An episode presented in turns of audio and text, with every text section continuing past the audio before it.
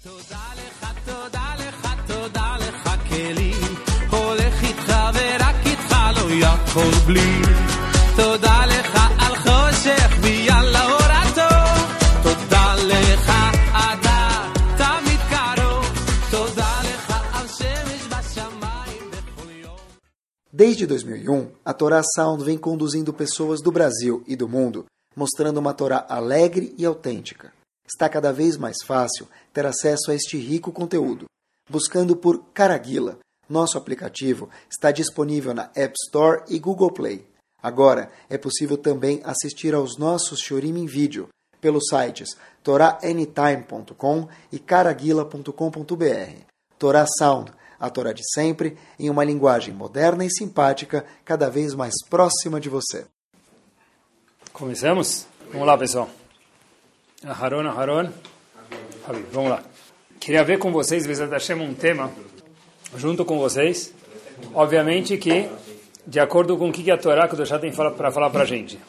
No começo de Parashat Varim, pessoal, tem o seguinte. Está escrito na Torá, Lot Akir Panim. Não, em português, se a gente fosse trazer o pé da letra, seria não reconheça a cara, mas não é essa a tradução do Passuco. O Passuco fala que quer dizer lota kiru panim, não reconheça panim, a face, a cara da pessoa, o que quer dizer isso? A gente aprende daqui para não dar favoritismo no julgamento. O que quer dizer? Você não pode favorecer alguém e não outro. Por exemplo, diz Alahá para a gente, diz Agmará para a gente também o seguinte, olha, você não pode dar um benefício para um mais do que o outro. Vamos dizer que duas pessoas vêm ser julgadas. Os nossos famosos Reuven e Shimon. O juiz, o Bedin, a tribunal, o tribunal, a corte, não pode deixar uma pessoa de pé e outro sentado. Por quê? Porque uma vez que eu estiver sentado e o outro de pé, o que, que vai acontecer? Vai falar, poxa vida, por que ele deixou ele sentar e eu ficar de pé? Deve ser que tem algum plus aqui para ele, algum benefício para ele. Então eu não vou conseguir nem, eu que fiquei de pé, não vou conseguir nem me expor direito e vou perder o julgamento. Então a gente aprende lota panim quer dizer quando vem uma pessoa na corte não favorecer uma das pessoas que está sendo julgada mais do que o outro que está sendo julgado. Os dois têm que ter as mesmas condições. E daqui também aprende o Talmud, o Malachá, e aqui a gente vai se concentrar hoje, mesmo que nós somos brasileiros e brasileiras, é o seguinte: existe a proibição de shohad. Shohad quer dizer o quê? Suborno. Está escrito, lota kirupanim, não favorece um mais do que o outro. Então você não pode, você juiz, tem a proibição de receber shohad, suborno, de uma das duas pessoas que vêm ser julgadas. Agora, o que quer dizer suborno? O que é suborno? É um carro novo? Uma ilha no norte do Brasil? É um barco? O que, é, um, que, que é? Uma caneta? O que, que é? Que tipo de suborno? Pessoal, vou contar para vocês pouquíssimos exemplos, dois ou três exemplos que a Gamara traz para a gente, que fala sobre isso no fim do Tratado de Ktuvot, mais precisamente na página 105b. A Gamara fala para a gente o seguinte, olha, suborno não é só dinheiro, dinheiro também é um suborno, mas suborno vai além disso. O que quer dizer? Você está no mundo o seguinte, olha, uma pessoa chega e fala para o juiz umas palavras bonitinhas antes do julgamento. Fala para ele, olha, bonita camisa, bonita gravata, juiz. Naiman, você cortou cabelo? O juiz já não pode mais julgar esta pessoa. Não? Inclusive, a Gomana atrás, olhem que interessante, o seguinte, atos mais simples ainda do que isso. Quero mencionar para vocês o que a Gomana conta para a gente em Ktuvot. Shmuel Estava com uma dificuldade de atravessar a ponte. Entre parênteses, uma vez eu vi, eu acho que é verdade, pelo que eu procurei, tem um conceito que a gente fala na rua aí, ladies first, né? Da onde vem esse conceito? Tinha uma ponte, uma vez perigosa de atravessar, e os homens estavam com medo de então o que eles falaram? Bechavot, fada, ladies first, para as mulheres irem na frente. Se cair a ponte, né, vai cair com as mulheres. E daí para frente, fechamos parênteses, ficou a expressão de ladies first. Voltamos. Shmuel estava na ponte, não tinha mulheres lá, tá bom? Não tem nada a ver com ladies first. Shmuel estava na ponte e ele queria atravessar essa ponte. Veio um senhor e deu a mão para Shmuel e falou: Olha, deixa eu ajudar o senhor aqui também, estreita essa ponte. Imagine a ponte da época da Gumará. Está estreita. Aí Shmuel falou: Obrigado. Habib, de onde você é? O que você faz aqui? Você não é dessa cidade. Ele falou: Rav, eu, eu justo estava indo no mesmo caminho que o senhor, nada é mera coincidência, por quê? Porque eu tenho que ser julgado hoje, e o senhor é meu juiz, então estava indo no caminho, já vi o senhor, só dei a mão para o senhor não cair por respeito. Kavodarav, mitzvah de oraita, respeitar um sábio. Falou, olha meu querido, sinto muito. Agora que você falou isso e me deu essa carona, que você deu a mão para mim durante seis, dez passos na ponte, eu não posso mais lhe julgar. Isso é um tipo de shochad, de suborno, que agora Shmuel não pode mais julgar aquela pessoa que deu a mão para ele. Permitam mais um ou dois exemplos. A tra traz mais um exemplo de uma pessoa chamada Ameimar. Ameimar é um dos, um dos Amoraim que consta na Gemara. Ele estava sentado no Bedim, pronto para julgar nosso famoso Reuven e Shimon, e de repente voa um passarinho do lado, uma pomba, alguma coisa, e caiu uma pena na cabeça dele. Então uma das pessoas estava sendo julgada e estava expondo o seu lado, falou para ele, olha, um minutinho só, deu um assopro e tirou a pena da cabeça de Ameimar, que era o juiz. Ele falou, Habibi, desculpa, para o julgamento, eu vou te referir a outro juiz, eu não posso mais lhe julgar. Terceiro e último exemplo que a Gemara traz para a gente. Havia um fazendeiro que trazia o sacolão, agora não fala sacolão, mas no dias de hoje seria isso, para Shmuel Bariossi. Shmuel Bariossi recebia o sacolão dele toda sexta-feira. Tinha delivery, toda sexta-feira. Chegava o sacolão, toda sexta entregava as frutas para ele. Nessa semana, o indivíduo veio entregar para ele as frutas na quinta-feira, não fez desconto, não deu um abacaxi a mais, não deu um abacate a mais, o mesmo preço, só que entregou um dia antes. Ele falou para ele, olha, Habib, o que você está me entregando antes? Falou ele, olha, Rav, já que o Bedin abre segundas e quintas, e eu tenho que ser julgado, eu tenho uma coisa para julgar com alguém, uma lei monetária, então eu já vim na quinta para o julgamento, aproveitei para eu me beneficiar, não para você se beneficiar, já trouxe as frutas para não ter que voltar de novo na sexta-feira amanhã. Disse Rav Shmuel Bariossi, o Rav, que ia, ser, que ia julgar as pessoas, olha, eu não posso mais lhe julgar. Então, pessoal, pergunta óbvia quando a gente lê isso, eu espero que seja e deve ser mesmo, é bom, receber um dinheirinho aí, é bom, não, não, você vai acabar sem querer, talvez favorecendo alguém. Mas porque alguém tirou a pena da sua cabeça, porque alguém te deu a mão para atravessar uma ponte, porque alguém te trouxe a fruta do sacolão que você pagou e não foi de graça um dia mais cedo, porque era para conveniência dele próprio, por isso você não pode julgar a pessoa. Qual a lógica disso? Isso é lota kirupanim? Não posso favorecer alguém? Que tipo de favorecer é esse?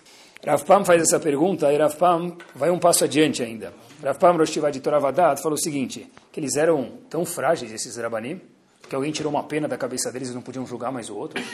Porque alguém deu a mão para eles atravessarem e não podia mais julgar o outro. Não estou entendendo. Diz Rav Pam, o Talmud vai ensinar para a gente o que com essas histórias? Quanto frágeis eles eram, quanto não honestos eles eram, que por qualquer coisa eles iam balançar, não pode ser isso. Gente está falando de pessoas muito, muito importantes. Rav o seguinte, é verdade, se alguém é juiz e a pessoa para o carro para ele, o sinal não estava vermelho, ele fala, oh, o senhor pode atravessar a rua, eu já encontro o senhor no tribunal porque eu vou ser julgado, isso invalida o Dayan, o juiz, de julgar a pessoa. A pergunta é por quê? Rav o seguinte, a Gemara vai ensinar para a gente não quanto delicado eles eram, não quanto não honesto esses rabanim eram e não podiam julgar, por uma razão, pelo akaratatov que eles tinham. Vai ensinar para a gente, pessoal, olhem que bomba, porque alguém tirou uma pena da minha cabeça, porque alguém me deu a mão para atravessar a rua, porque alguém trouxe o sacolão um dia mais cedo e de novo ele pagou o full price no sacolão, por isso eu não posso mais te julgar. Por quê? Porque, Habibi, você me beneficiou ou não? Se você me beneficiou, eu lhe devo algo. Esse lhe devo algo, eu tenho medo, eu como juiz da Gemara, esses três exemplos que a gente trouxe, de acabar lhe favorecendo. E por isso eu estou proibido de julgar vocês. Comecei a ver isso, eu falei, uau, quer dizer, o Talmud não vem ensinar para a gente quanto frágeis as pessoas eram, mas vem ensinar para a gente quanto eles entendiam o que quer dizer agradecer um favor que alguém fez para a gente. Bezat Hashem, esse vai ser o tema de hoje à noite. É o seguinte, já que Rav Pam, que falou essa explicação, eu achei uma história, não no mesmo lugar, mas que aconteceu na Yeshiva de Travadat, onde Rav Pam, Zichron Libraha, foi Rosh Yeshiva em Brooklyn. Essa Yeshiva em Brooklyn, que existe até hoje, havia um aluno lá chamado Chaim. Esse é o nome, o sobrenome dele não está lá, vocês vão ver logo por quê, mas o nome do, do menino era Chaim. Esse menino tinha uma dificuldade tremenda para acordar, tá bom? Não tinha alarme que ajudava ele. Os alarmes que existem estavam lá, o botão snooze estava afundado e Chaim não levantava. Já tentaram falar com ele, incentivar ele, conversar com eles, conversar com ele. E a diretoria de Shivá, por qualquer razão que foi no momento, ponderou e falou, olha, não podemos mais deixar ele em Shivá. Porque ele está acabando influenciando outros meninos de acabarem com o ceder, com a ordem, com a organização da Yeshiva. Tá bom? Chegaram a essa conclusão. E Haim já sabia que não estava acordando e foi chamado para a sala do Rosh Shiva. O Rosh Shiva naquele momento era Rav Yaakov Kaminetsky, Rosh Shiva de Dravadat. Chamou ele, quando a pessoa é chamada na sala do diretor, alguém já foi aqui? Quando a pessoa é chamada na sala do diretor, ele sabe que a melhor coisa que pode ter já é bastante desagradável. Muito bom não pode ser. Deviam diretores chamarem a gente para ter elogios também, que é importante. Mas, normalmente quando chamam é, ainda mais quem é chamado já sabe que tem algum problema, então vai levar uma na cabeça. Então esse menino Jaime entra lá, já entra cabisbaixo falando, eu sei o que me espera, não sei quanto, mas eu sei o que me espera, porque eu sei que já me pediram para acordar e já me fizeram de todo jeito, eu não consegui, não fiz, não quis, talvez. Então, Rav Yaakov Kamenetsky, o diretor da Shiva, fala para ele, Habibi, por decisão nossa, da diretoria, eu sou o porta-voz de todos, tenho que falar para você, você não vai mais poder ficar na Yeshiva português, claro, não é que ninguém expulsa ninguém, né? Ele é convidado a se retirar, é mais chique, tá bom? Como se mudasse meia coisa, muita coisa, de seis para meia dúzia, tá bom? Você foi convidado a se retirar. O menino fala, tá bom, muito obrigado, Rav. Quando eu tenho que ir embora de Shiva, falou, olha, a gente decidiram aqui, se eu tenho um, dois dias, você pode pegar suas coisas e ir embora. Ele falou, tá bom, Rav, eu entendo, não tenho nem o que dizer. O menino está levantando, Rav Yaakov Kamenetsky, o menino sai, Rav Yaakov Kamenetsky chama ele de novo e fala, olha, de Shiva você foi mandado embora. Dos dormitórios de Shiva. Mas frequentar Yeshiva você ainda pode. Mas o menino fala, mas eu não moro aqui na cidade. Será que Rav Yaakov Kamenetsky para ele? Eu sei. Você vai dormir na minha casa. O menino falou, tá bom. Não foi dormir na casa do Rav Yaakov Kamenetsky. E obviamente que os alunos e os rabanim da Yeshiva se questionam e falaram, olha Rav, tudo bem que o senhor achou um jeito legal para mandar ele embora, mas por que coloquei ele na sua casa? Talvez a gente está ensinando os outros meninos a se comportar igual. Rav Yaakov Kamenetsky é o seguinte, ele não pode ficar em Shiva. Mas eu tenho um problema com isso. Pessoal, olhem o que quer dizer a Karatatov. Eu estudei em Kovno, na capital da Lituânia, durante alguns anos. Esse Kolel, esse lugar onde eu estudei, onde eu fiz parte, quem fundou ele há 100 anos atrás, na época que ele falou, foi Rav Israel Misalant. E Rav Israel Misalant fundou esse Kolel o vô desse menino Chaim, que a gente agora teve que mandar embora de Shiva, dos dormitórios, ele foi um dos pilares do colel e eu estudei naquele colel. Então, se ele não pode dormir no dormitório da Yeshiva, eu tenho a obrigação, como pessoa, não como diretor da Yeshiva, de absorver ele na minha casa. Esse menino Chaim foi e morou alguns meses na casa do Rav Yaakov Kamenetsky. Se ele acordou ou não, boa parte da história eu não sei responder para vocês. Mas pessoal, nem que bomba! Olhem que espetacular. Eu tenho uma posição como diretor e tenho uma posição como pessoa. Por quê? Porque eu estudei num colégio faz algumas décadas atrás e o vô desse menino era uma das pessoas que mantinha o colégio. Eu me beneficiei disso. E daí? Já foi, Rabino. Você estudou lá, você merecia. Você foi um dos melhores Avrechim, com certeza, virou famoso. Um dos Gdolim dos Estados Unidos, com certeza, era Kov Kamenetsky. Disse ele daí. Quando nós nos beneficiamos de alguém, seja uma pena, seja dar a mão para atravessar a rua, como a gente mencionou na Gumará, seja um dia de sacolão mais cedo, nós devemos a Karatatov. Porque talvez a pessoa não sente isso, porque a Gumará veio contar para a gente até onde pode chegar um homem que tem as midot refinadas a entender quanto a Karatatov deve. Então aqueles rabanim, inclusive, não julgavam mais as pessoas. Introdução para a próxima história, para que a gente entenda um pouquinho o que quer dizer a Karatatov e eu aprenda junto com vocês, é o seguinte. A gente sabe que existe um conceito chamado ribit na Torá. Ribit quer dizer juros. Inclusive, os juros não só monetário, quando eu dou 10 e pego 12 de volta. Juros, de acordo com Shulchan Aruch, existe um juro chamado Dvarim, com palavras. O que quer dizer? Por exemplo, eu emprestei para alguém o meu carro, emprestei alguém o meu relógio, emprestei para alguém a minha blusa, o que for. Minha caneta. Essa pessoa não pode falar para mim de volta, olha, está aqui sua caneta de volta e tisquela mitzvot que você tenha muitas brachot. Por quê? Porque eu dei uma japona para ele, ele me devolveu uma japona mais uma brachá. Isso entra no contexto de ribit, de juros, porque eu dei X e recebi X mais alguma coisa. As alahot ribit são um pouco complexas, não é o ponto do shiur, bastante complexas, mas essa introdução a gente precisa da história. Em relação a dizer obrigado ou não, falar só obrigado tem cloca. Falar obrigado pelo esforço de ter me emprestado tal coisa, pode. Falar só obrigado tem de discussão. Venho para a história agora, olha que bomba. Rav Shimon Schwab estudou na Yeshiva de Mir, também na Polônia. Antigamente não havia cartão de crédito, e se havia, Rav Shimon Schwab não tinha cartão de crédito. Então, às vezes os meninos precisavam voltar para casa uma vez por ano, em Pesach voltavam para casa, da Yeshiva, para visitar os pais. E no meio do caminho, durante o ano, talvez o dinheiro que ele levou à mesada terminou. Então o que, que os meninos faziam? Pegavam o dinheiro do Rav emprestado e, quando chegavam em casa, devolviam depois quando voltavam de novo para Estivá após Pesach. Rav Schwab pegou, pegou dinheiro do Rosh Hashivá, do Mashgiach de Mir, virou Hamimir, e ele volta depois de Pesach com o dinheiro para agradecer o Rav. Falou, Rav, está aqui o dinheiro, queria agradecer o senhor, obrigado, me quebrou um grande galho. Ela virou Hamir falou para ele, Habibi, como assim agradecer? Não pode me agradecer, é ribit. Quando você me dá alguma, quando eu te dou alguma coisa, você não pode devolver com isso, por favor, não me agradeça. Falou, tá bom, Rav, você tem razão, desculpa, não sabia. Acabei aprendendo também a Allahá. Ano seguinte, Pesach de novo, o Rav aí para casa. E acabou gastando o dinheiro que tinha, o pouco, durante o ano, e precisava de dinheiro para comprar passagem de trem para ir para casa. Rav Schwab vai de novo para Viruham e falará, posso pegar alguns tostões emprestados para pagar a passagem? Aí Viruham fala, claro. Pegou o dinheiro, pós-Pesach ele volta e devolve o dinheiro para quem? Para Viruham mesmo. E coloca o dinheiro na mão dele e sai. Aí Viruham olha para ele e fala, ei, Habibi, é assim que você devolve o dinheiro? Aí o fala, desculpa, Rav, mas eu, a vez passada, faz um ano atrás, eu vim aqui peguei o dinheiro do senhor, fui devolver, o senhor me ensinou uma lahá que não podia agradecer. Agora eu venho e não agradeço, eu também levo bronca? Catch 22, o que você quer que eu faça?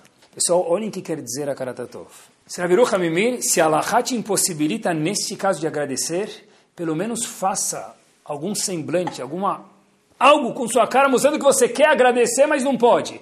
Devolver o dinheiro de uma forma fria é uma violação das suas midot, que também é grave. A ideia que tem aqui, queridos, é o seguinte: até onde tem que ir a Karatatova gratidão que nós temos que ter por pessoas que nos fazem favores? Observem algo curioso, uma história que talvez a gente conhece, ou certeza a gente conhece, mas não tinha pensado nesse enfoque. Moshe Rabbeinu, ele chega no poço, depois de fugir do Egito, etc e tal, Moshe Rabbeinu está com 80 anos de idade quase, ele chega no poço e ele vê umas mulheres em Midian que estavam querendo dar água para o rebanho. As mulheres cuidavam do rebanho, a gente conhece a história, se não estou relembrando, e elas querem levantar a tampa, só que a tampa era muito pesada, as mulheres não conseguiam, então elas normalmente esperavam todos os pastores virem, levantar a tampa, beber, dar de água para os animais beberem e voltavam para casa só no fim da tarde. Naquele dia já que apareceu esse homem Moshe Rabbeinu, ele era muito forte. Então ele pegou, levantou a tampa, as mulheres deram água para o rebanho beber, e por, conse por consequência, o que aconteceu? Elas chegaram em casa mais cedo. Chegam em casa, em vez das seis da tarde, chegaram às três da tarde aquele dia. Então, o pai delas, quem era o pai delas? Itro, futuro sogro de Moshe Rabbeinu, falou para elas em Yiddish, Shubakir, o que aconteceu? O que estão fazendo aqui tão cedo? Se vocês sempre chegam às seis da tarde e hoje estão chegando às três da tarde, ou não fizeram o trabalho, aconteceu alguma coisa. Me conta, minhas filhas, o que aconteceram.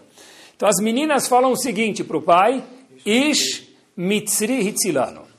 Um homem egípcio nos salvou. Agora, os comentaristas e o Midrash se questionam, está certo que homem egípcio, que era Moshe Rabbeinu que veio do Egito, mas por que, que chamou ele justo dessa forma de homem egípcio? Porque a Torá conta para gente que Moshe Rabbeinu é referido pelas filhas de Itró como um homem egípcio que salvou elas, ajudou elas a pegar água e voltar para casa mais cedo. Por que contou ele é egípcio? Olhem que espetacular. Rav Yaakov Kamenetsky falou o seguinte, quando Moshe Rabbeinu deu de beber para elas, falou, eu te ajudo, levantou a tampa. Assim, elas foram agradecer ele. Eles falaram, olha, não precisa me agradecer. Sabe por quê? Essa é a minha índole. Quando eu vejo alguém sofrendo, eu quero ajudar. Prova é que o quê? Lembram no Egito? Haviam dois Eudim brigando, o que Moshe Rabbeinu falou? Porque estão brigando. Havia um egípcio e um Eudi brigando, o que Moshe Rabbeinu falou? Porque estão brigando. Moshe Rabbeinu podia muito bem ficar onde? No palácio, dormindo e tomando limonada on the rocks. Por que Moshe Rabbeinu foi lá e se atreveu? E foi isso que fez ele ser expulso do Egito e sair correndo e quase morto. A se meter uma briga, Moshe Rabbeinu falou, a minha índole é de ajudar as pessoas. Quer dizer, olhem que bomba, Moshe Rabbeinu falou para ela, vocês não precisam me agradecer, esse é o meu eu, eu não fiz por vocês. Fiz também por vocês, mas eu fiz por mim, eu faria por qualquer pessoa, mesmo que eu não conheço vocês. Ótimo. Chegam as mulheres na casa delas e falam para o pai, sabe quem chegou mais cedo? Ishmitzri Tzilano, um homem, um sujeito do Egito nos salvou. O que quer dizer isso? Ele já tem um background no Egito lá, que ele fica ajudando as pessoas. Ele ajudou dois lá, três lá, quatro lá, faz a gente no caminho, pai. O que você quer que a gente faça? Hazako Baruch, a gente vai pegar o telefone dele, ligar para ele? Obrigado, tchau. E tu vai falar, para um minuto, cadê ele? Mas como assim, cadê ele? Sei lá, deve ter pegado a Dutra aí e foi passear, não sei onde ele está. Como é que eu vou saber cadê ele? Nunca vi ele na minha vida. Eu só sei que ele é uma pessoa que gosta de ajudar as pessoas e falou para a gente que não precisa nem agradecer, essa é a índole dele. E Tró falou o seguinte, por favor, chama ele em casa. Chamou Moshe Rabbeinu em casa. Qual foi o fim da história, meus queridos? Que Tzipora acabou casando com Moshe Rabbeinu e saiu os filhos de Moshe Rabbeinu que nós conhecemos. Pessoal, da onde veio o Shidur, o Basra, o casamento de Moshe Rabbeinu? Do fato que Ishmitzri Tzilano, do fato que elas entenderam, como provavelmente a gente também podia ter entendido, ele dá carona para todo mundo, pai. Parar, agradecer, chamar ele em casa para almoçar. É, eu almoçar porque ele me deu uma carona, três, duas esquinas. Era o caminho dele de qualquer jeito. E Tró falou, e daí? Ele te beneficiou ou não? Essa é a pergunta. Sim, merece agradecimento. Traz ele para casa. E Tró gostou tanto dele. E Moshe Rabbeinu gostou tanto de Tró e das filhas que acabou casando com Tziporá, que virou esposa de Moshe Rabbeinu. Da onde saiu o casamento, meus queridos? Do fato que a gente poderia ter dito que não precisa, ele estava no caminho dele de qualquer jeito. Mas essa não é a pergunta quando se diz a Karatatov. Eu fui beneficiado ou não? Se eu fui, eu devo a Karatatov. E por essa fineza que Itró teve, por isso que saiu o casamento de Itró, de Moshe Rabbeinu e, Tzipora. Provavelmente, se essa história tivesse acontecido no século XXI, quem teria falado para o cara? Hazako Baruch. Acabou. Hazako Baruch já é um agradecimento. Mais do que isso você quer? Uma carona, mais que um Hazako Baruch. Itró falou, não, chame ele em casa, eu quero convidar ele para jantar, para almoçar, e daí caiu, saiu o casamento deles. E quando se fala de Akaratatov, tem um ponto importante que a gente precisa lembrar, é o seguinte. Um homem deve para sua esposa Akaratatov. E uma esposa deve para o seu marido Akaratatov. Meu lema é o seguinte. Nenhum homem gosta de ser visto como caixa eletrônico. Adesh, a mulher mal acordou e falou, deixa aí tanto que eu preciso pagar não sei o que lá hoje. Tem razão. A obrigação do homem no casamento, ninguém discute isso, é trazer sustento para casa. O homem que não fizer isso está violando o que ele assina na Ktuvá. Não sabia disso, agora já foi. Tá bom? A mulher também tem algumas obrigações na casa. Mas, então, ela faz as obrigações dela. Eu faço a minha. E acabou. Tá, não está fazendo, em português bem claro, mais do que a sua obrigação. obrigação. E Tró ensinou para a gente que isso está errado. Porque Moshe Rabbeinu sentia isso como obrigação ajudar os outros. E Tró falou, e daí? Você foi beneficiado ou não? Essa é a pergunta. Não é se ele tinha que fazer. Você foi beneficiado ou não? Se sim, deve a cara da tua gratidão. A Gumará conta para gente no Tratado de Evamot, na página 63a, o seguinte, que Rav Ria tinha uma esposa que ninguém deseja para o outro, pessoal. Como que era a esposa? Ele falava para ela, quero comer mjadra, o que ela fazia para ele? Mexe. Quero comer carne, o que fazia? Queijo. Quero comer queijo, faz carne. Quero comer leite, faz peixe. Então ele já estava com vontade de fazer o quê? Você já pede queijo para sair carne à noite e já sai no menu. Assim mesmo a Gumara fala, até onde quase que chegou o ponto. E aí a pergunta que a Gumara fala para a gente é o seguinte, olha, como é que Rafi aguentou? Como Rafi aguentou essa mulher? Se a, Torá não fala, se a não falasse para a gente, seria proibido falar que Rafi era um gigante. Mas como é que Rafi aguentou a mulher? A Gumara fala para a gente o seguinte, como eu aguentei minha mulher, mesmo que ela fazia tudo o contrário do que eu pedia?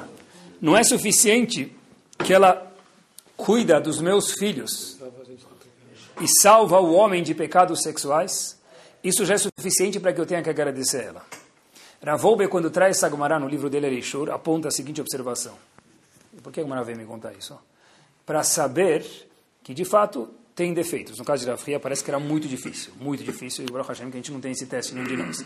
Mas, saber que nós, homens, devemos agradecimento a elas. E nós, mulheres, devemos agradecimento a eles. Mesmo que ele não faz mais do que obrigação. Fazer a obrigação deve um Yehudi mexer, chacoalhar, balançar e vasculhar dentro de si. Será que eu estou trabalhando minha midá, minha característica, meu atributo de akaratatov de gratidão? Agora, pessoal, por que, que normalmente o ser humano tem uma dificuldade de agradecer os outros de akaratatov? É difícil. Muito mais fácil pedir, reclamar do que agradecer, muito mais. Por que, que a gente tem dificuldade, nós como seres humanos, de akaratatov de gratidão? Talvez uma das razões é o seguinte. Quando nós esperamos muito de alguém, então, quando a expectativa é alta, a gratidão é quase que nula. Dar um exemplo para vocês. Vamos dizer que tem alguém que eu emprestei para ele 100 reais, qualquer que seja o número. Ele chega e fala para mim, olha, meu querido, está aqui, um mês depois, estou te devendo 50, estou te devolvendo 50. Quanto que eu vou agradecer? Alguém me vê ele me dando 50 reais. Você nem agradece ele? Você não agradece ele. Meu amigo, ele me deve 100. Passou um mês do prazo, ele está me devendo 50. Você quer que eu ainda agradeça a ele? Quer dizer, quando a expectativa é alta, eu esperava dele 100, que no caso, de fato, eu que esperava, ele devia para mim, então eu não preciso agradecer com 50. A gente tem que lembrar o seguinte, a Kadosh Baruchu não nos deve nada. vou repetir uma frase que dói o ouvido pessoal, mas é o Emet. Kadosh Baruchu não deve nada para nenhum de nós. Hashem ama todos nós, e Hashem, Bezrat Hashem, deu, dá e dará para todos nós. Mas a obrigação de eu cobrar de Hashem não me deve nada. Minha expectativa é por que, que Hashem não me deu mais uma casa não sei aonde? Por que ele não me deu mais um carro não sei aonde? Porque meu... Mas presta atenção. Quem somos nós, meus queridos, para cobrar algo de Akadosh Baruch dono do mundo inteiro? Quanto nós méritos temos para cobrar de Akadosh Baruch? A regra é clara que se a gente entender que esse é o Emet, que a minha expectativa tem que ser pequena, porque Hashem não me deve nada. E o que ele me der, está bem-vindo, o que ele me der, de Hashem mais, Hashem vai dar, porque ele gosta de todos nós. Mas o que, se a expectativa é alta, Hashem tem que me dar, se Hashem tem que me dar, não haja festa que vai te deixar feliz. Não há apartamento, não há decoração, não há emprego, não há carro que vai te deixar feliz. Não há esposa, não há marido que vai te deixar feliz. Porque ele me deve. E se alguém me deve 100, tudo menos que 100 não é razão para que eu possa agradecer. Frases do, do tipo, eu agradeço você a Kadosh Baruch em português, é difícil a gente verbalizar. A gente pode falar Modima lá 40 vezes por dia. Talvez nem lembra o que está falando. Mas, pessoal, parar na fila do supermercado, parar no trânsito, para onde tiver, falar Kadosh Baruch eu te amo. Hashem, muito obrigado. Em português, só em português. É difícil isso, por quê? Obrigado por quê? Sabe quantos problemas eu tenho? Quer dizer, a alta expectativa gera falta de apreciação. Contam que, olha que espetacular, um menino saiu para a escola, estava se comportando bem já faz uma semana, e a mãe não deu nenhum presente para ele. O menino falou, poxa, tem alguma coisa de errado, né? Ele pegou um papel, olha que espetacular história de criança. As crianças têm as melhores histórias do mundo. Pegou um papel, escreveu no papel seguintes três linhas. Ima, arrumei o banheiro depois de tomar banho, pendurei a toalha. E que escreveu do lado cinco reais. Escreveu na linha de baixo, na segunda linha, Ima, deixei meu quarto organizado dessa vez. Escreveu três reais. E por último, ele escreveu o seguinte: Eu até brinquei com meu irmão essa semana direitinho, sem bater nada, mais dois reais. E colocou embaixo, total devido a dez, dez reais. Cinco mais três mais dois. Ele, não tem A mãe leu o papel, o menino foi para a escola, ele, vai, mãe, ele deixou o papel lá no, na cama. A mãe falou, obviamente, que é buçacana, né, meu querido? Mas ela pega o papel vira o papel atrás e escreve algumas outras linhas. Mãe escreve o seguinte: Olha, Eu carreguei você por nove meses. E do lado escreve zero reais. Eu acordei no meio da noite para te dar de mamar e trocar sua fralda algumas vezes. Escreve do lado, de graça. Eu cuidei da sua dor de dente quando seus dentes começaram a nascer e colocou lá um símbolo de zero. Não cobrei nada de você. Eu rezei por você algumas vezes quando você entrou na escola para você ter bons amigos, e você é o que você talvez seja hoje, e não cobrei nada de você, zero reais. O amor que eu lhe passei e lhe passo, de graça. Colocou do outro lado do, da folha e colocou no travesseiro do menino. O menino chega à noite para ver isso aqui, ele olha e fala para a mãe, Ima, você tem razão, está tudo pago por completo. Esquece dos 10 reais. Baixa o título. Me, meus queridos, meus queridos, prestem atenção. A história da criança com o adulto, com o pai. Mas a gente, de alguma forma ou outra, no subconsciente, fala a mesma coisa, meus queridos. Poxa, Hashem, eu coloquei tefilim, três reais hoje de manhã. Eu dei tzedakah, mais cinco reais, Hashem. Eu cumpri Shabat, mais cem reais, Hashem. Daí por diante, Hashem escreve o papel do outro lado e fala, Habibi, tem razão. Eu te dei vida de graça. Eu te dei família. Eu te dei saúde. Eu te dei uma comunidade. Eu te dei amigos. Eu te dei corpo. Escreve do outro lado do papel, zero reais. Quer dizer, quer dizer, que quando a gente só cobra, eu comecei a pensar, e talvez esteja certo isso, a gente tende a esquecer quanto que nós temos. E a regra é lembrar que a Kadosh Baruch não deve nada para nenhum de nós. Shem dá porque ele é gentil, era Hum Vehanun, ele adora a todos nós e vai continuar dando Bezat Hashem, mas não que Hashem deve. Pessoal, eu acho que isso de verdade é o segredo da Simcha, da alegria da pessoa estar satisfeita, feliz com a vida dele. Estava pensando, quando estava preparando o Shior, no meio da Midah, mais ou menos, tem uma brachá que é Baruch Hashem Shumei Atefillah, que Hashem escute os nossos pedidos. Esse é um dos lugares que a pessoa deve e pode fazer o quê? logo antes do Shomet Filah, faz solicitações para cada Baruch Hu Hashem. Me dá isso, me dá aquilo. Então, logo antes da Brachá de Baruch Hashem Shem Shomet Filah, a pessoa pode e deve pedir o que ele precisa para Hashem. Hashem está de ouvidos lá para querer escutar, ele quer escutar o que a gente tem a dizer. Fiquei pensando, olha que interessante, logo depois da Brachá de Shomet Filah, qual a próxima Brachá? Modim, não é? Não é Modim? O que é Modim? Agradecimento. Nunca vi isso escrito, mas acho que é verdadeiro. Você quer me pedir? Por favor, me pede que eu estou pronto para lhe ajudar. Mas olhem que bomba! Não esquece depois de pedir, agradecer o que você já tem. Olhem que espetacular! Não isso escrito, mas talvez seja verdade. Quando você vai falar Baruch Hashem Shomet e falar e pedir, claro que pede. Hashem fala, eu quero que você me pede. O mais do que certo é pedir. Mas logo depois vem a Brachá de Modim falar para a gente, não esquece Modim Anachnulah, o quanto você, Habib, já tem. Estava lendo uma revista americana, falando para a gente ver quanto que a gente já tem. E uma mulher, que aconteceu com ela isso, contou que ela foi fazer algum exame de saúde, não escreveu o quê, e saiu alguma coisa desagradável no exame. Ela logo falou para si mesma, why me? Quer dizer, why me? Porque eu. Essa mulher conta nesse artigo de uma revista americana o seguinte, uma revista religiosa judaica, o seguinte. Logo depois que eu falei esse why me, falou consigo mesma essa mulher, ela escreve o seguinte, quando eu casei com um ótimo noivo, eu não perguntei para Kadosh Baruch Hu, why me? Por que eu? Quando eu tive cada um dos meus seis filhos, eu não questionei a Kadosh Baruch Hu e falei, Hashem, que sorte, why me? Por que eu? Quando eu casei algum dos meus filhos já e virei vó e tive netos, eu não escrevi why me, não perguntei, não disse, nem pensei why me. Porque só agora que, infelizmente, tive uma notícia desagradável, eu me questiono why me. É quando tem Shomé Tefilá, tem que vir junto com isso o modelo. E talvez qual me dá que dificulta a pessoa de ser uma pessoa bem agradecida. No cérebro, o cérebro do ser humano é a coisa mais espetacular do mundo. Está escutando hoje no rádio que nos hospitais no Japão já tem robôs para atender as pessoas. Tem atendentes, o robô que faz o aleno, a triagem no hospital, que a gente só vai no hospital para ver as pessoas darem a luz, coisas boas tem na triagem do hospital o que? Um robô.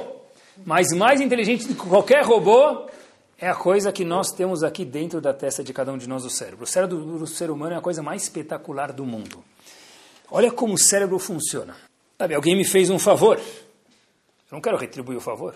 Custa caro, emocionalmente, tempo, dinheiro. O que a pessoa faz? O que ele faz? Ele racionaliza que o favor não está bom. Sabe por que ele me deu carona? Ele está vindo para cá de qualquer jeito. Por isso que ele me deu um favor. Sabe por que ele esperou o elevador? Sabe por que ele esperou o elevador? Não, ele, tava, ele não queria ficar sozinho no elevador com aquela outra vizinha, ele esperou para mim entrar junto. Não é que ele me, ajudou. Então, por que, que nós fazemos isso como seres humanos? Porque nós temos um cérebro espetacular e brilhante. O cérebro fala, se eu conseguir fazer você, meu Hakambashi, racionalizar que o favor não foi um favor, o que, que eu ganho com isso? Eu não preciso mais te agradecer. É isso que o cérebro faz. Inclusive, quando alguém faz um favor para a gente, o que, a gente fala em português? Em inglês não dá certo. Em francês não dá certo, mas em português dá certo. O que, a gente fala em português? Obrigado. O que quer dizer obrigado? Em inglês é thanks. Thanks. Em francês, merci, daí por diante. Por o que quer dizer obrigado? Talvez a palavra obrigado quer dizer o quê?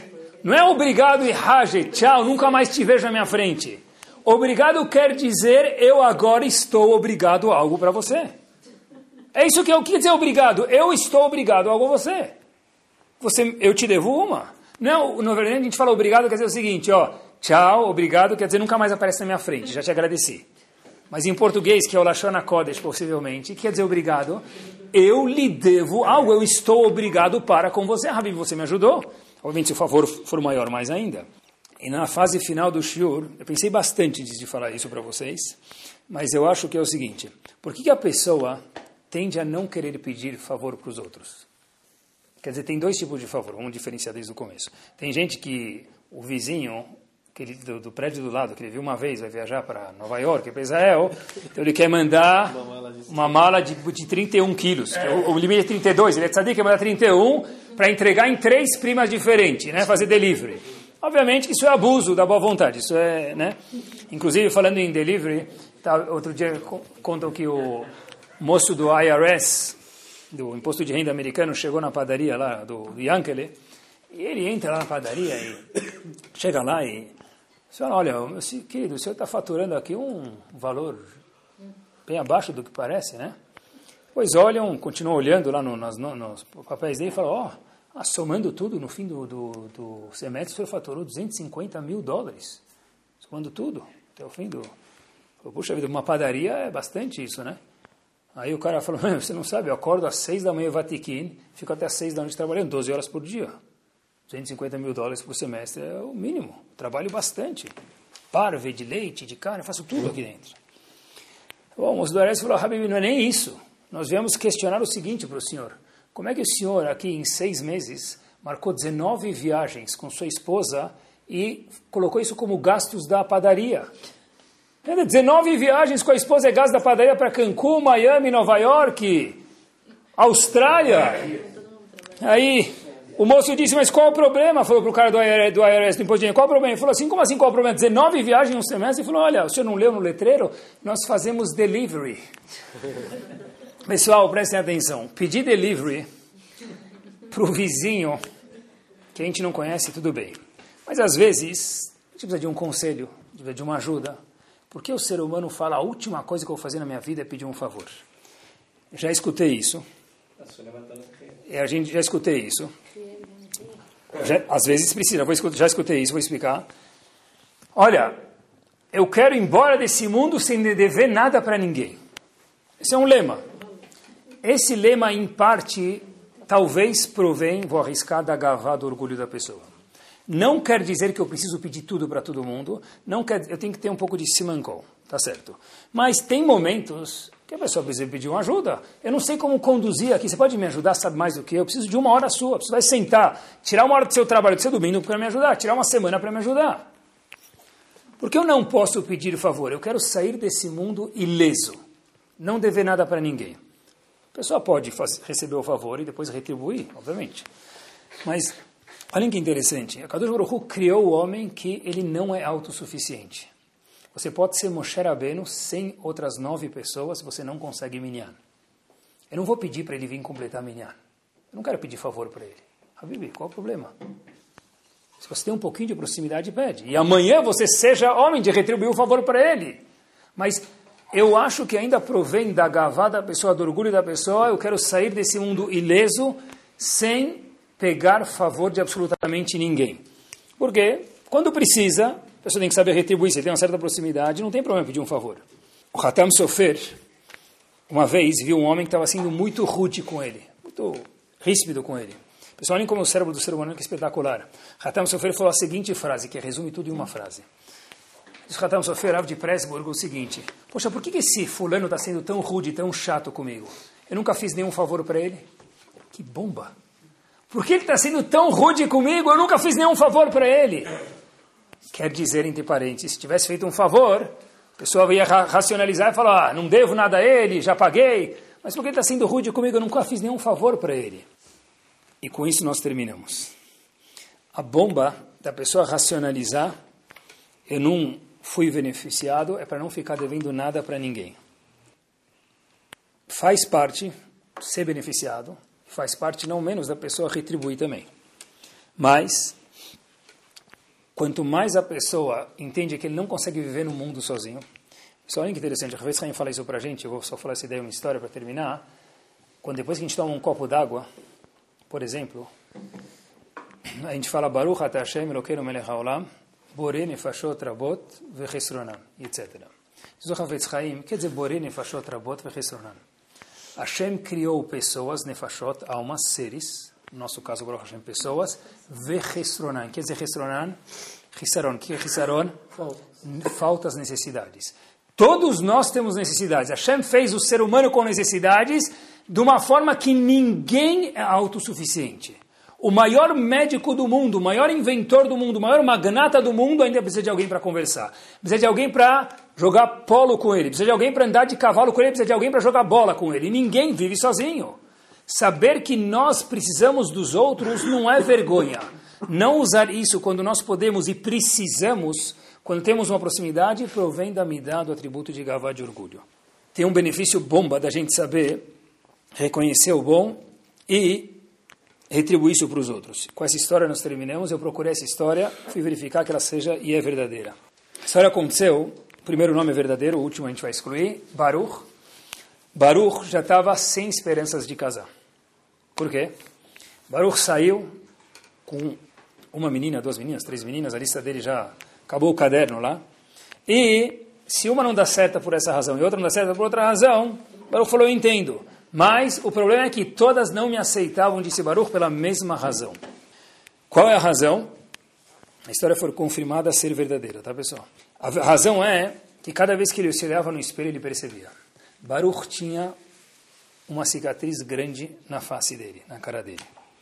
E todas as meninas, de uma forma delicada e muito gentil, acabavam chegando de algum jeito que anularam o Shidur porque ele tinha uma mancha muito grande na cara, uma cicatriz muito grande depois de muitas tentativas e autoestima e tudo que uma pessoa já pode ter, Baruch foi para Rav Chaim Kanievski falou para ele, Rav, foi para Bnei Brak, subiu as escadinhas, chegou na casa do Gadolador, naquela pequena casa que decide problemas do mundo inteiro. Falou para ele, Rav, contou o problema e falou, eu não sei mais o que fazer. Rav Chaim Kanievski deu a, a solução mais estranha possível. Falou para ele, olha, quando você sair de Shidur, em vez de tentar ficar com a mão na cara, cobrir a mão, que talvez você deve estar fazendo isso, e elas vão ver isso, conta para a próxima pessoa ou para as próximas pessoas o porquê você tem essa mancha na cara. Você nem me contou, mas conte para elas. Assim como eu vou chegar lá e contar porque eu tenho uma cicatriz na cara. Isso é história que se conte no Shidur? Falou assim. Bom, Rav Chaim falou. Agora que perguntou, vai ter que obedecer, não é? Então ele entra no carro, próximo Shidur que ele sai, próximo menina que ele sai, dá aquela tossida, boa noite, boa noite, aquele papo lá que tempo está frio, aquele papo de elevador, né? Está frio, está calor, vai chover, muito trânsito, férias. E de repente, ele fala, sabe o que? Respira fundo e fala, olha, estou indo fazer para si próprio o que o Rabino mandou. Fala, olha, eu, como você deve estar vendo aí, eu tenho uma cicatriz na minha cara aqui na bochecha, todo satisfeito de contar isso, né? Mas Rav Chaim mandou, ele falou, agora que eu já fui lá, tem que fazer isso. E, e falou, olha, eu na verdade, eu até vou te falar porque eu estou falando isso, porque o Rabino que mandou, desculpa. Então, eu estava um dia na cidade velha em Jerusalém, onde eu moro, e eu vi uns gritos naquelas ruínas pequenininhas. Então, eu fiquei curioso, como todo bom Yehudi, obviamente, especial, e eu comecei a olhar e vi um grupo de meninas correndo, fugindo de alguma coisa. Eu fiquei olhando assim, falei, será que tem alguma coisa estranha? E eu vi um homem atrás dela com a mão para cima. Então eu falei, só, fala o cara, só falta o cara falar Allahu Akbar aqui e as meninas eu estou aqui na frente. Então, eu fui atrás desse indivíduo, ele estava tão preocupado em pegar as meninas, que eu dei um grito, ele virou para trás, e eu peguei ele, e consegui segurar ele. Só que nessa virada que ele virou para trás, acertou a minha bochecha e fez esse corte aqui. Apesar que isso não tem nada a ver com o nosso Shidduch, me permitam, mas eu estou falando só porque o Rabino mandou, ele repetiu de novo. E ainda assim, o cirurgião, o cirurgião deu uma geral aqui, mas como você pode ver, perfeição só Hashem. Eu não consegui fazer melhor do que isso. E continuou conversando a história. Pessoal, prestem atenção, se fosse história da carrocinha, a gente podia falar, mas a história eu procurei para ver que era verdadeira. A menina falou o seguinte, eu era uma das meninas daquele grupo. Eu sou uma das meninas que você salvou. E até hoje eu tentei casar com outros homens, mas não consegui. Porque sabia que tinha alguém que eu devia. Você é o homem certo, contou a história certa no local certo para a pessoa certa. Mabruk. Pessoal, vocês estão querendo saber mais do que eu sei. Olha que interessante, pessoal. Daqui a gente vê, meus queridos, o seguinte. Daqui a gente vê, pessoal, que quando nós fazemos favores para alguém, e a gente sabe ter a karatató para o outro, vai lá saber quem vai ser o nosso shidur. Dos nossos filhos, dos nossos casos, o que for, pessoal. Que Bezat Hashem, a gente possa ser sensível aos outros e lembrar que quando o falou por que eles receberam uma pena na cabeça da, da mão para atravessar a rua, isso é suficiente para quê? Para não receber, isso é chorra, isso é suborno? Sim. Para pessoas nobres, isso é suborno. Por quê? Porque qualquer favor merece um, uma, uma, retribuição. E por isso que nós viemos e tivemos Moshe Rabbeinu como líder, se não fosse Ish Mitzri Tzilano. E Tró falou para elas, vai, vai chamar eles. Eles falaram, mas ele ia fazer de qualquer jeito, ele faz isso no Egito. Ele não fez pela gente. Disse Tró, e essa é a pergunta que nós nos fazemos. E com isso a gente termina. Você foi beneficiado ou não? Se Habib, você foi beneficiado, merece um agradecimento. Boa noite. Torá Sound, desde 2001, aproximando a Torá dos Yehudim e de você.